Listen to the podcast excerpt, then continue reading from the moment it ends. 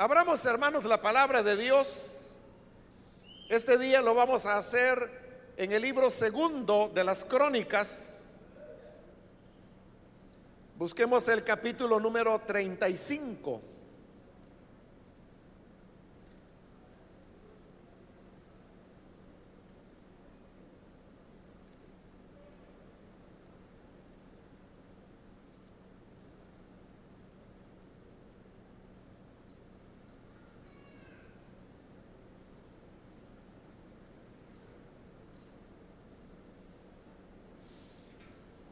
La palabra del Señor en el libro segundo de las crónicas, capítulo 35, versículo 20 en adelante, nos dice,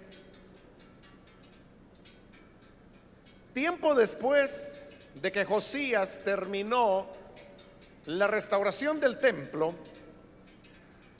Necao, rey de Egipto, salió a presentar batalla en Carquemis, ciudad que está junto al río Éufrates. Pero Josías le salió al paso. Necao envió mensajeros a decirle, no te entrometas, rey de Judá. Hoy no vengo a luchar contra ti, sino contra la nación que me hace la guerra. Dios que está de mi parte, me ha ordenado que me apresure. Así que no interfieras con Dios para que Él no te destruya. Josías no le hizo caso a la advertencia que Dios le dio por medio de Necao. Al contrario, en vez de retirarse, se disfrazó y fue a la llanura de Megiddo para pelear con Necao. Como los arqueros le dispararon, el rey Josías les dijo a sus servidores, sáquenme de aquí porque estoy gravemente herido. Sus servidores lo sacaron del carro en que estaba y lo trasladaron a otro carro y lo llevaron a Jerusalén. Allí murió y fue sepultado en el panteón de sus antepasados. Y todo Judá y todo Jerusalén hicieron duelo por él. Solamente eso leemos. Pueden tomar sus asientos, por favor.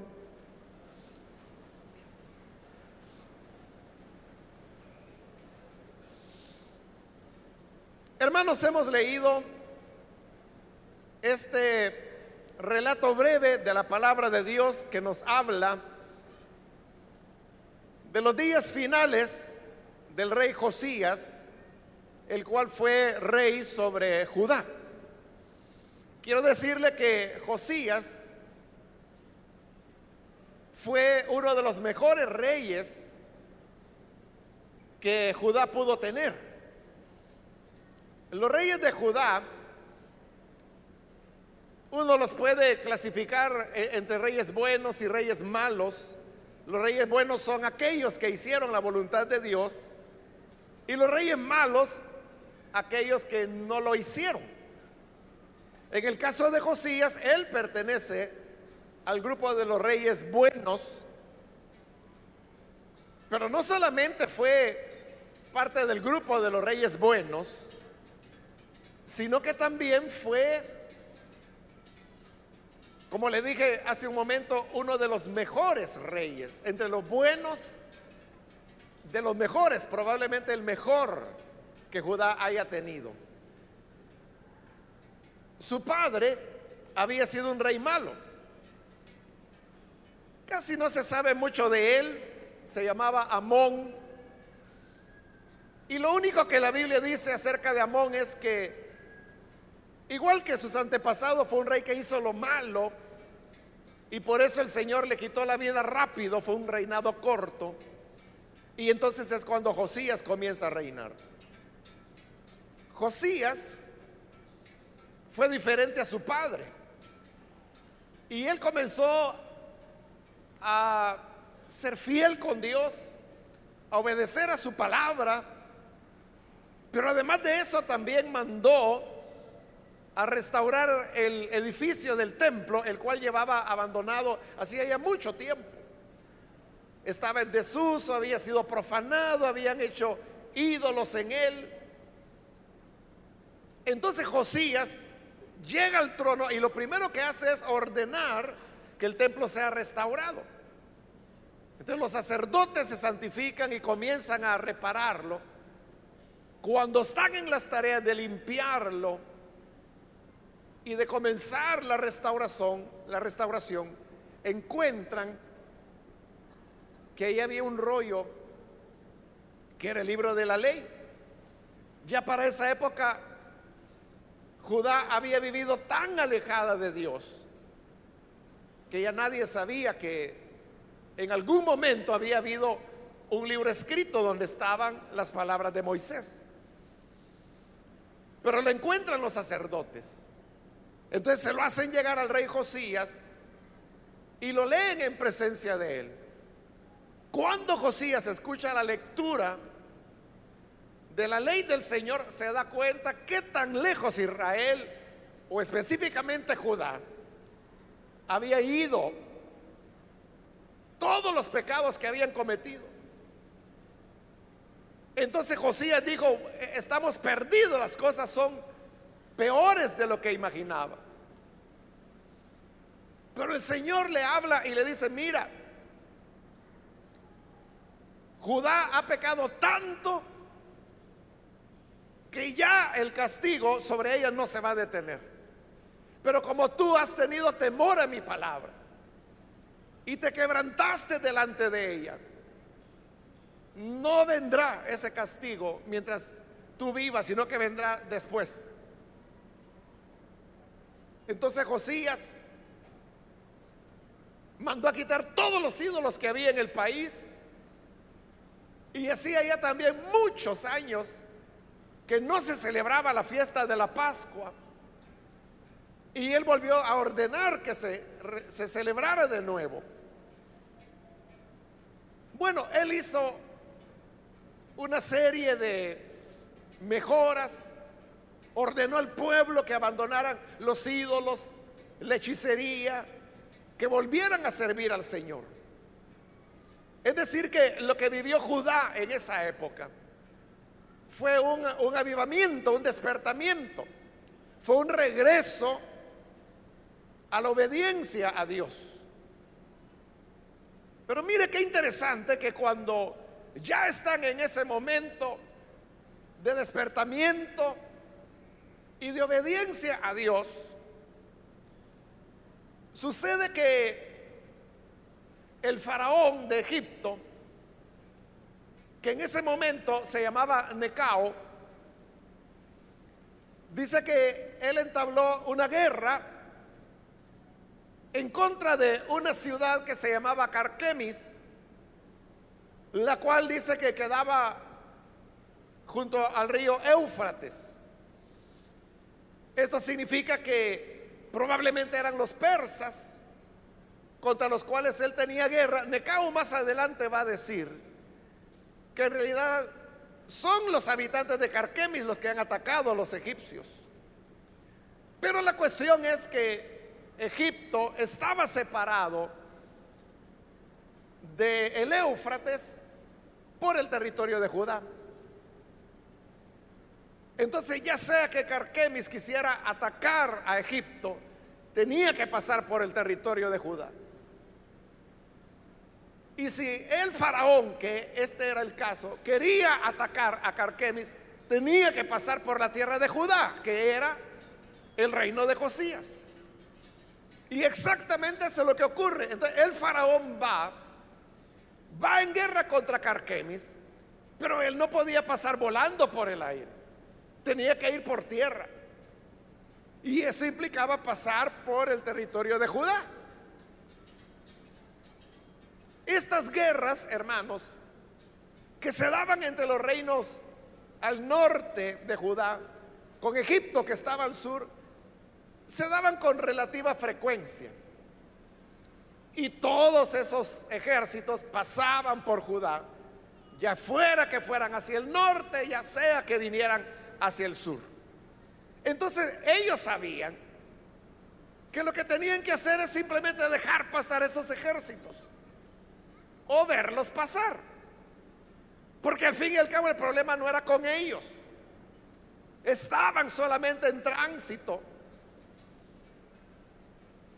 Y era simplemente dejarlos pasar. Eso, hermanos, es igual que con los países hoy en día. Usted sabe que la soberanía de un país no solamente es su territorio, sino que también lo es eh, en el caso de los países que tenemos salida al mar, la soberanía, por ejemplo, de El Salvador, se extiende 200 millas dentro del mar. Es decir, que dentro de ese espacio, diríamos, de 200 millas es territorio salvadoreño. O sea, ahí no puede entrar cualquiera, sino solamente con el permiso del país. Pero la soberanía no solo es el territorio y el mar, también lo es los cielos. Y no puede un avión de otro país cruzar sobre el cielo salvadoreño si no tiene autorización para eso. Claro, hay convenios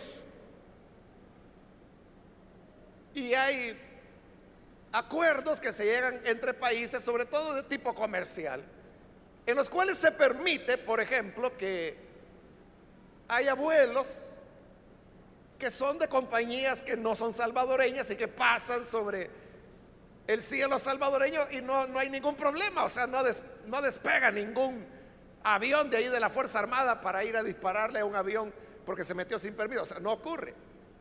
Pero es porque hay un acuerdo que pueden pasar. Eso es lo mismo que ocurría ahí con Judá. Lo que tenían que hacer era solo dejarlos pasar, principalmente porque se trataba de Egipto. Y Egipto era la potencia mundial de esa época, lo había sido por más de dos mil años. Y lo seguía siendo y lo seguiría siendo aún después de todo esto. Pero entonces, probablemente, hermanos, Josías, porque se estaba viviendo un avivamiento en Judá, porque Dios le había exaltado y Dios había mostrado que estaba con él. Él sentía que tenía a Dios de su lado. Y que teniendo a Dios de su lado no importaba que fuera faraón. No importaba que fuera el faraón Necao. No importaba que fueran los ejércitos egipcios. Con Dios ellos podían tener la victoria. Ese era el pensamiento que Josías tenía. Y para esa época, hermanos, ya habían pasado siglos antes, por ejemplo, las batallas de David contra los filisteos, que muchas veces habían sido desiguales. Pero aunque Israel era minoritario, Dios les daba victorias. Bueno, la más grande victoria había sido contra los etíopes, que en una ocasión atacaron a Israel con un ejército de un millón de soldados. Un millón de soldados, hermanos, en esa época era el ejército más grande que usted se puede imaginar. Bueno, de hecho, ese ejército etíope es el más numeroso que se menciona en toda la Biblia. E Israel no tenía fuerzas para hacerle frente. Pero solamente el Señor envió su ángel y desbarató a los etíopes e Israel fue ganador. Entonces Josías dijo, bueno, si estamos en obediencia a Dios, el Señor está conmigo. Y era un hecho que Dios estaba con Josías. Entonces podemos derrotar a los egipcios. Y justamente cuando el rey Necao va para atacar Carquemis, pasando por Judá por las razones que ya hemos dicho, porque no se podía ir volando. Entonces Josías sale para hacerle frente, porque están entrando en territorio de Judá, entonces él quiere impedírselos. Cuando él hace eso, el faraón le envía un mensaje, que ahí lo encontramos en el versículo 21, donde dice, Necao envió mensajeros a decirle a Josías, no te entrometas, rey de Judá, hoy no vengo a luchar contra ti, sino contra la nación que me hace la guerra. Y oiga esto, Dios que está de mi parte, me ha ordenado que me apresure. Así que no interfieras con Dios para que Él no te destruya.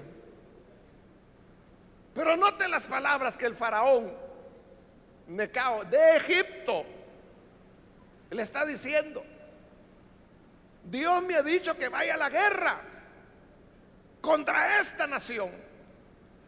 Así que rey de Judá, no te entrometas porque te vas a estar oponiendo a Dios y Dios te va a destruir. Si te opones porque Dios está conmigo. Si usted hubiera estado en el lugar de Josías, ¿cuál hubiera sido su reacción ante esas palabras de un rey pagano como era Necao? Porque Necao decía, el Señor está conmigo. Josías puede decir, bueno, este como es pagano cree que todos los dioses están con él. Pero Dios realmente está conmigo. Probablemente eso es lo que pensó Josías. Resultado de eso, dice el versículo 22 que Josías no le hizo caso. Pero mire lo que dice la Biblia. No le hizo caso a la advertencia que Dios le dio por medio de Necao. Josías dice, no le hizo caso a la advertencia que Dios le dio por medio de Necao.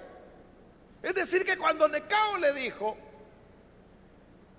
no te entrometas porque Dios está conmigo y Él me ha dicho que me apresure, que vaya a atacar Carquemis. Así que no me lo impidas porque entonces te vas a estar oponiendo a Dios y Dios te va a destruir. Y la Biblia dice que era Dios quien le estaba diciendo eso a Josías a través de Necao. ¿Se da cuenta de eso? Dice que era Dios quien le estaba advirtiendo a, Judía, a, Josías a través de Necao. Pero ¿quién era Necao?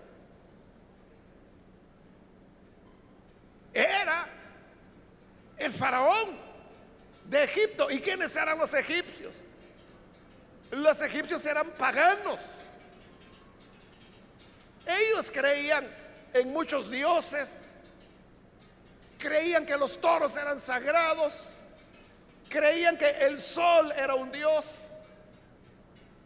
creían que los faraones muertos eran Dios, bueno, y aún los faraones vivos los consideraban Dios, creían que Egipto mismo, el país, era un Dios, un Dios que se encarnaba en el faraón. Por eso adoraban al faraón como Dios, porque adorando a faraón estaban adorando a Egipto, a la tierra. Por eso es que uno de los títulos que le daban a los faraones era el título de Gran Egipto. ¿Y por qué le llamaban Gran Egipto al faraón? Por lo que le acabo de decir que consideraban que el dios Egipto, que era el país de Egipto, estaba encarnado en el faraón. Entonces, paganos de paganos. Pero a pesar de que es un pagano con todas las letras, Dios está hablando a través de él. ¿Y a quién le está hablando? A Josías. ¿Y quién era Josías? Hemos dicho que probablemente el mejor de los reyes que Judá pudo tener, el más fiel, el más leal, el que logró detener el juicio de Dios, el que restauró el templo, el que recuperó la ley, el que restableció el culto, el que restableció la Pascua, el que limpió el país de ídolos, de idolatría, de paganismo, de hechicería. Expulsó a los homosexuales. Todo volvió a la obediencia de Dios. Entonces es el pagano que le está hablando y diciéndole a Josías lo que Dios dice. Y entonces uno pensaría, oiga, ¿no, será que hay un error? ¿No es que acaso la cosa tiene que ser al revés? Que sea el consagrado el que le habla la palabra de Dios al pagano. Así debería ser, ¿verdad? Igual que ahora. Es que, e, eso es lo que nosotros pensamos, ¿no? Que el creyente, el nacido de nuevo, el evangélico, es el que le tiene que hablar la palabra de Dios a los incrédulos y no al revés. Pero aquí era al revés. Si no, leamos de nuevo el versículo 22. Josías no le hizo caso a la advertencia que Dios, que Dios le dio por medio de Necao. Entonces, Dios estaba hablando a Josías, pero le estaba hablando a través del rey pagano. Entonces lo que Necao dijo era cierto. Cuando Necao dijo, mira, no te entrometas, el pleito no es contigo, no te voy a atacar a ti. Es verdad que otras veces te he atacado, pero hoy no. La guerra es contra los que me hacen ataque, contra Carquemis, allá voy. Y le dijo, Dios está conmigo. Y era cierto. Y Dios me ha dicho que me apresure. Y era cierto. Por lo tanto, si tú me haces oposición, te vas a estar oponiendo a Dios. Y era cierto. Y Dios te va a destruir. Y era cierto. Entonces, de esto, hermanos, que es tan extraño, ¿verdad? La Biblia nos está dando una enseñanza importantísima.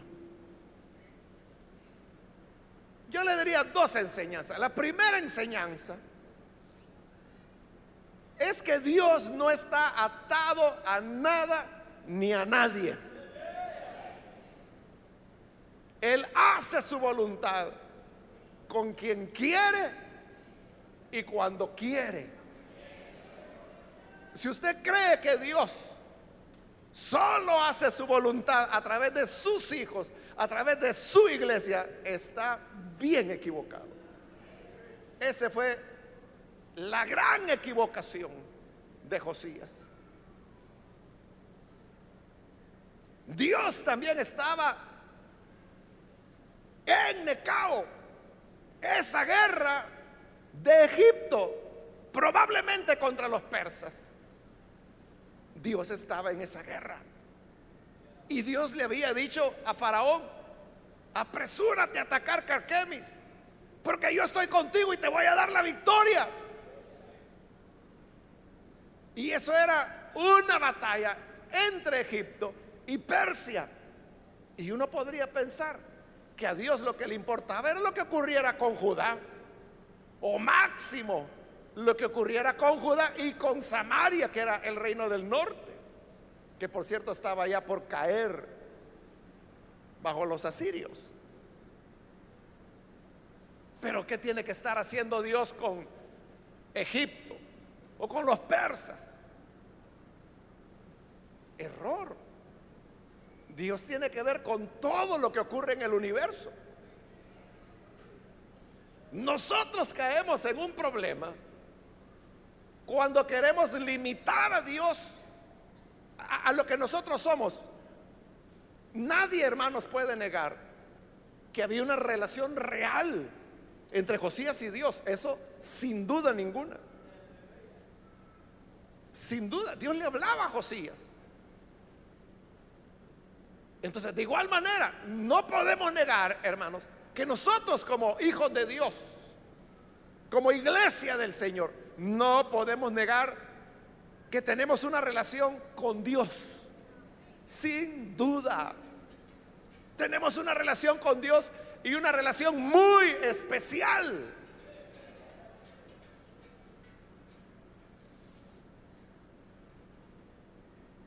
Pero el problema es cuando llegamos a pensar que Dios solo habla con nosotros y que solo tiene trato con nosotros y que Dios no se mete con todo el mundo porque el mundo es oscuridad, porque el mundo es rebelde, porque el mundo son pecadores. Entonces Dios no quiere nada que ver con el mundo, solo con su iglesia. Error. Ese fue el error de Josías. Pensar que Él era el centro del universo y pensar que sin él Dios no podía hacer nada. No, Dios podía hacerlo a través de Necao, el pagano.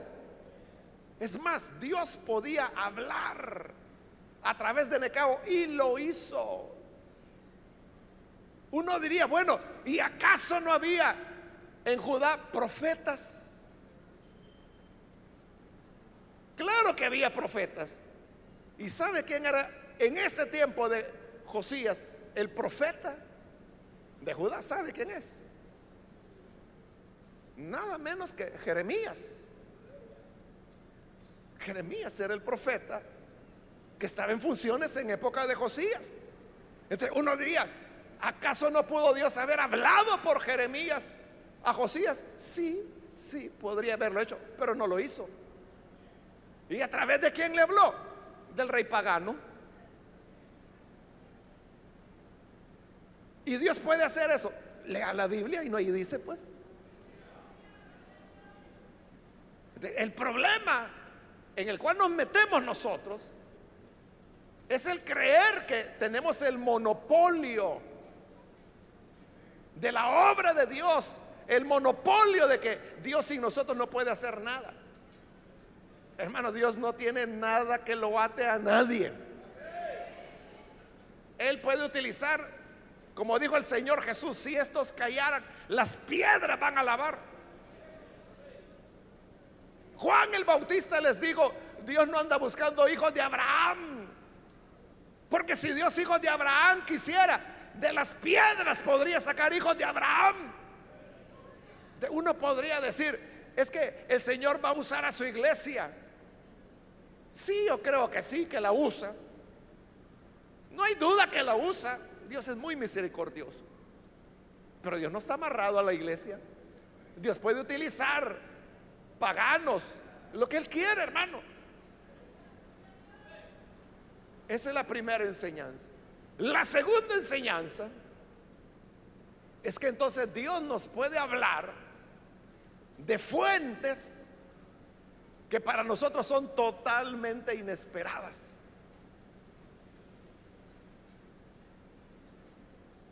Lo que menos esperó Josías es que Dios le iba a hablar a través de un rey pagano, a través del faraón Necao. Y lo hizo Dios. Es que ahí lo dice. Versículo 22, por tercera vez lo leo. Josías no le hizo caso a la advertencia que Dios, que Dios le dio por medio de Necao. No por medio de Jeremías, no por medio de la palabra, no por medio de los sacerdotes, no por un varón de Dios. No. Le dio una advertencia a través de un pagano. ¿Qué significa eso? Que Dios, hermano, nos puede hablar a través de personas que nosotros ni sospechamos. O incluso de personas que creemos que Dios jamás usaría. Pero como le digo, Dios no está atado a nada. Porque si no podemos caer en errores. que nos pueden costar muy caro. Porque usted puede decir, no, no, mire, yo, yo oigo el consejo solo de los nacidos de nuevo, de los creyentes, pero de los, de los mundanos, de los que no han creído en Jesús. No, a esos, digan lo que digan, yo ni caso les hago. ¿Y qué tal si Dios le está hablando por ellos? Y usted, no, hombre, ¿cómo va a creer? Es que si Dios quiere hablarme, va a ser en la iglesia, va a ser en los dones, va a ser a través de la hermana Juanita que profetiza. Será a través del consejo de mi pastor. Esas son las ideas que tenemos. Pero lo que la Biblia nos está mostrando es que Dios puede hablar de fuentes que ni siquiera esperamos. Hermanos, cuando estábamos leyendo el pasaje me recordé de una hermana de aquí de la iglesia que tenía y tiene privilegios. Y en una ocasión platicando con ella, ella me contaba su experiencia. Y es que había tenido ciertos problemas. Y estos problemas la habían llevado a una depresión. ella estaba muy deprimida, desalentada totalmente. Y me contó ella que eso fue en cierto lugar, ella estaba, era un lugar público, un cafetín, entonces se sentó. Pero estaba tan deprimida que otra persona, otra mujer que estaba en el negocio, le vio la cara y a saber qué cara le vio, que se fue a sentar con ella. Y le dijo, oiga, ¿le ocurre algo? Y la hermana extrañada porque no la conocía. No le dijo, no, es que yo veo en su rostro que usted está mal. Mire, le dice, yo sé que no me conoce, pero el Señor puede ayudarla, cualquiera sea su necesidad. Entonces, cuando la hermana oyó que esta otra persona, la otra mujer, le mencionó al Señor, ella se sintió más en confianza. Y, ah, es que mire, lo que pasa es que tengo algunos problemas. Y la otra mujer le decía, bueno, pero mire, confíe en el Señor. Él la puede sacar, por difícil que sea la situación, la va a sacar adelante. Para no hacerle tan larga la historia, la hermana servidora de aquí de la iglesia terminó contándole lo que le pasaba esta y esta es la situación, esto es lo que vivo y por eso me siento así.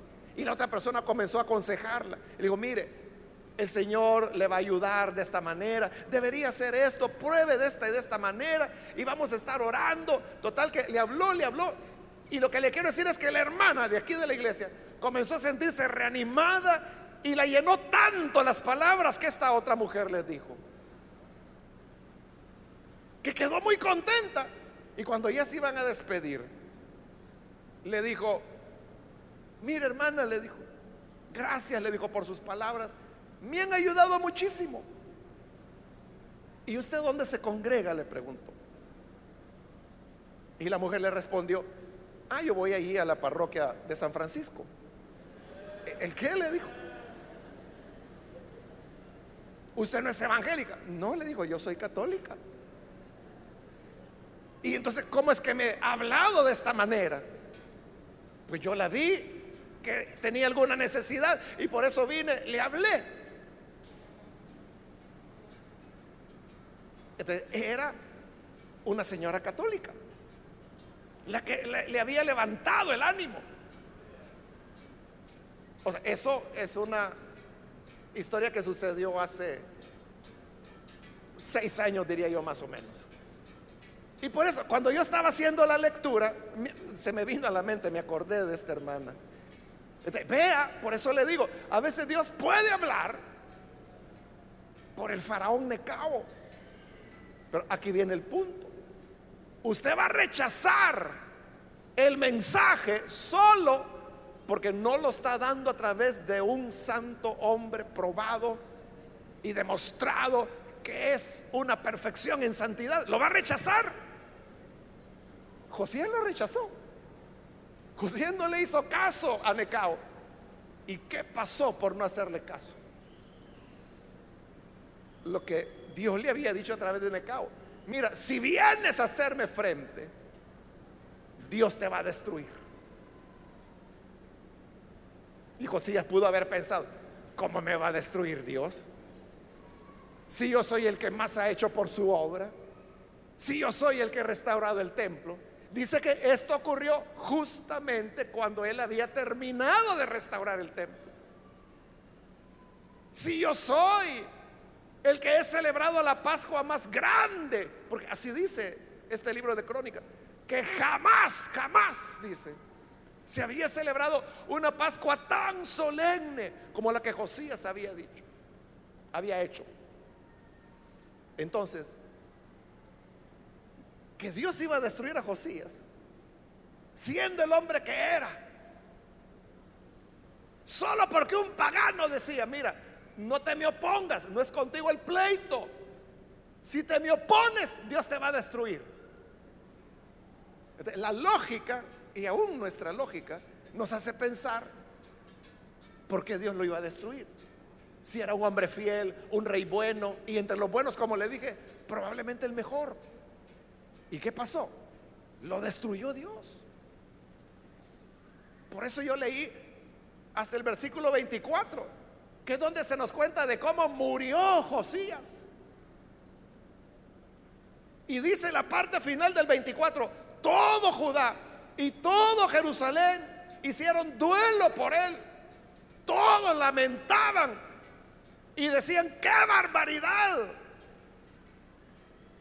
¿Cómo es que pudimos perder a un hombre tan bueno que hizo tanto bien, tanto por la obra de Dios? ¿Cómo fue que lo perdieron? Porque no oyó lo que Dios le estaba diciendo a través de Necao. Y el 25, que ya no lo leí, dice que Jeremías, el profeta, compuso un lamento por la muerte de Josías. Usted sabe que Jeremías escribía música. El libro de lamentaciones que tenemos precisamente después del libro de Jeremías es escrito por el profeta Jeremías, pues también él hizo otro canto, otra lamentación cuando mataron a Josías. Pero es un lamento. ¿Y qué está lamentando Jeremías?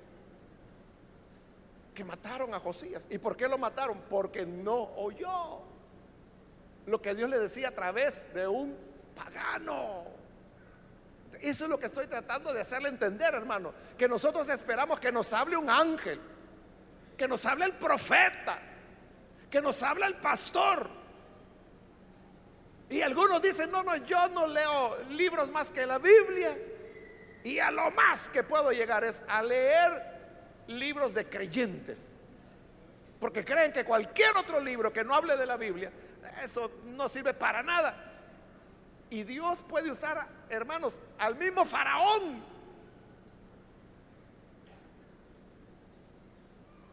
para decirnos algo que Él nos quiere decir.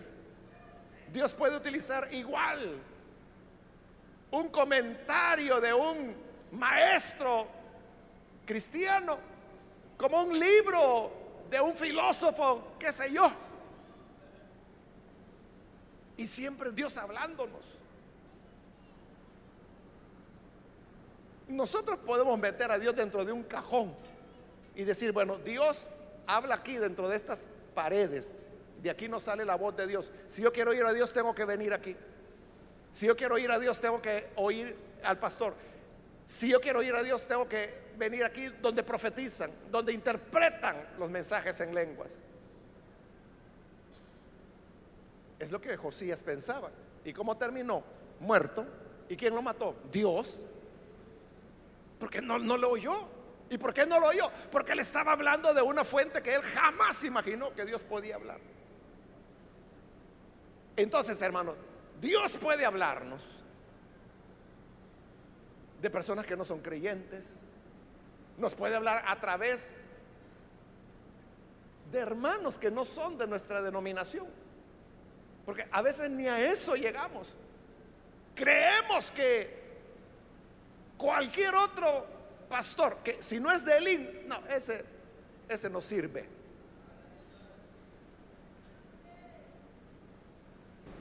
Hace poco un hermano me hacía una pregunta que ya hacía algún tiempo que no me hacían, pero sí me la hacen de vez en cuando. Y, él me decía, hermano, ¿me puede recomendar un comentario de la Biblia? Me decía él, que tenga la doctrina de Elín.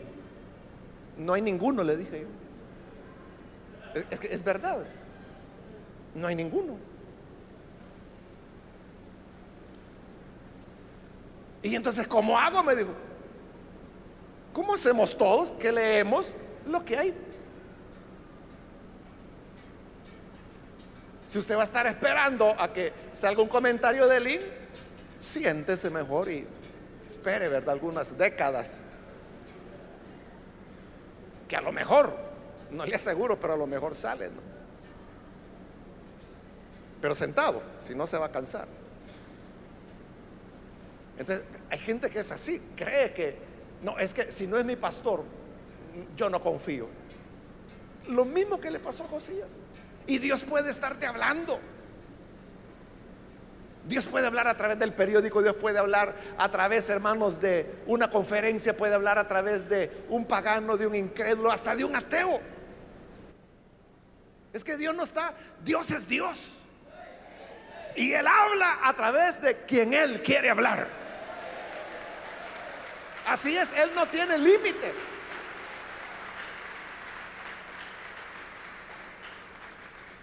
Claro, esto no significa, hermanos, que vamos entonces a creer todos los disparates que el mundo inventa. No, tampoco estamos hablando de eso. Tampoco estamos diciendo que la palabra de Necao era infalible. Pero aquí sí era Dios que estaba hablando a través de él. Entonces puede haber momentos, hermanos, en que tal vez una frase que se lee en un libro de un no creyente y de un libro que ni siquiera trata temas religiosos o puede ser que la palabra que dijo un pagano por allá, que dijo un político, y, usted dice, este, como que un sufóforo lo iluminó, ¿no? Porque dijo algo cierto. Es que Dios puede utilizar a cualquiera. Pero si nosotros estamos cerrados en que no, aquí, aquí, y aquí tiene que ser, terminó muerto Josías. Y Jeremías terminó componiendo un lamento porque no se le iluminó a Josías. Fue terco en empecinarse y no comprender que era Dios quien le estaba hablando a través del faraón Necao. Es que quizá Josías dijo, es que soy yo el que tengo que enseñarle a él. Pero no, Dios enseña a través de quien él quiere enseñar. Y en ese momento le había hablado a Necao. Y le había dicho a Necao, mira, apresúrate, es decir, que Dios no solo libraba las batallas de Judá, libraba las batallas de Egipto y las de los amonitas y la de los moabitas y la de los etíopes y la de los chinos que estaban allá del otro lado, que ellos no sabían, pero estaban. Todo está bajo el control de Dios. Jeremías, precisamente en ese su libro de lamentaciones, escribe no hay nada que ocurra en la ciudad que no haya mandado el Señor. Dios no solamente está trabajando con nosotros, está trabajando con todos. Y si está trabajando con todos, significa que hay chispas de luz y chispas de verdad. En personas y en lugares que nosotros ni imaginamos o que nos negamos a creer que Dios pueda estar hablando a través de esos medios. Pero cuidado hermano, porque hay un peligro en eso. Y el peligro es que a lo mejor Dios le está hablando. Pero como usted tiene encajonado a Dios, no entiende al Dios que no puede ser encajonado y que hace como Él quiere. Y que al final usted termine como Josías, sepultado, destruido por Dios, porque se opuso a la voluntad de Dios por no escuchar lo que Dios le decía a través de un pagano. Entonces Dios puede hablarnos como Él quiera, hermanos. Nosotros lo que tenemos que tener es un oído bien fino para saber oír la voz de nuestro buen pastor donde quiera que esté hablando. A veces Dios puede estar hablando al joven a través de la palabra del maestro, del director, de la directora. A veces el Señor puede estarle hablando a usted que es adulto a través de su jefe. Le puede hablar a través de la persona que le compra su producto. Le puede hablar a través del motorista del autobús. A través del motorista del microbús. Y usted puede decir, no, si este es un microbusero malcriado es. ¿Y, qué tal si Dios quiere hacerlo de esa manera? ¿O se va a quedar esperando que venga un ángel a decirle esto es lo que Dios dice? Allá usted.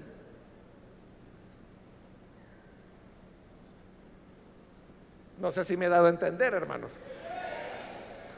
Bueno, que Dios nos ayude. Vamos a cerrar nuestros ojos.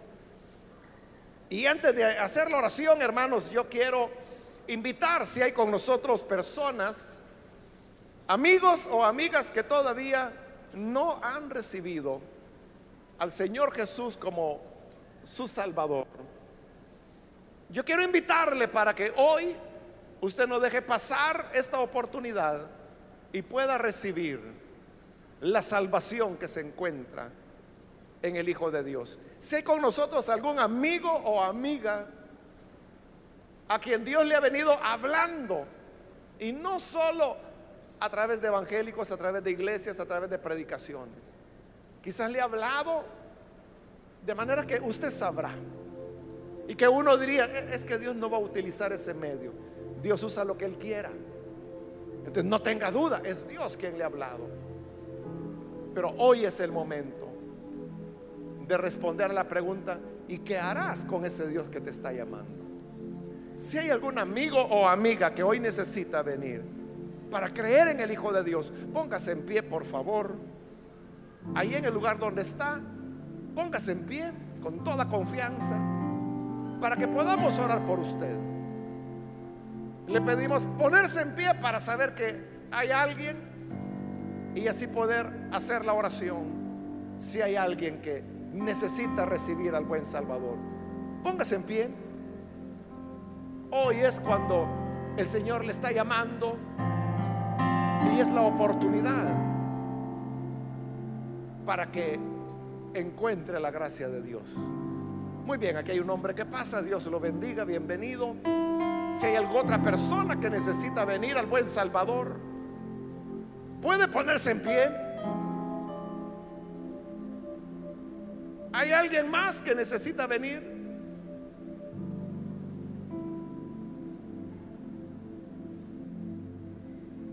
Póngase en pie para que oremos. Si usted está en la parte de arriba, con toda confianza también. Póngase en pie para que oremos por usted. Hoy es el momento de venir y de reconocer cuánto Dios nos habla y por cuántos medios la carta o libro a los hebreos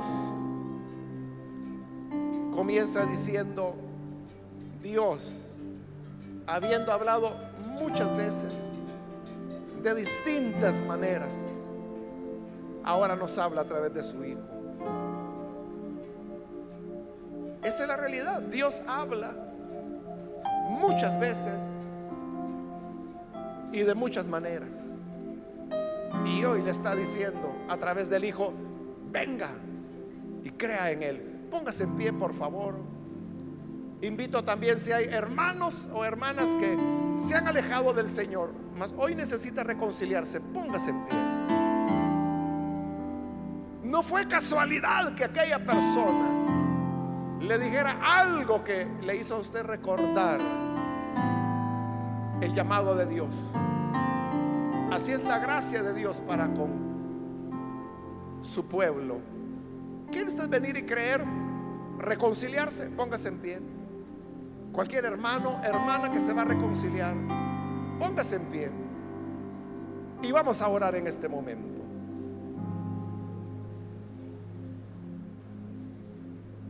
Bien, aquí hay otra persona. Dios le bendiga, bienvenido. ¿Alguien más? ¿Alguien más que necesita venir? Póngase en pie. Venga, vamos a orar. Hoy es cuando el Señor le está llamando. Muy bien, aquí hay otra persona. Dios la bendiga, bienvenida. Voy a terminar la invitación ahora. Pero si hay alguna otra persona que necesita venir al Señor por primera vez o necesita reconciliarse, póngase en pie. Y esta es ya la última invitación que he hecho. Muy bien, aquí hay otra persona. Dios la bendiga. Bienvenida también.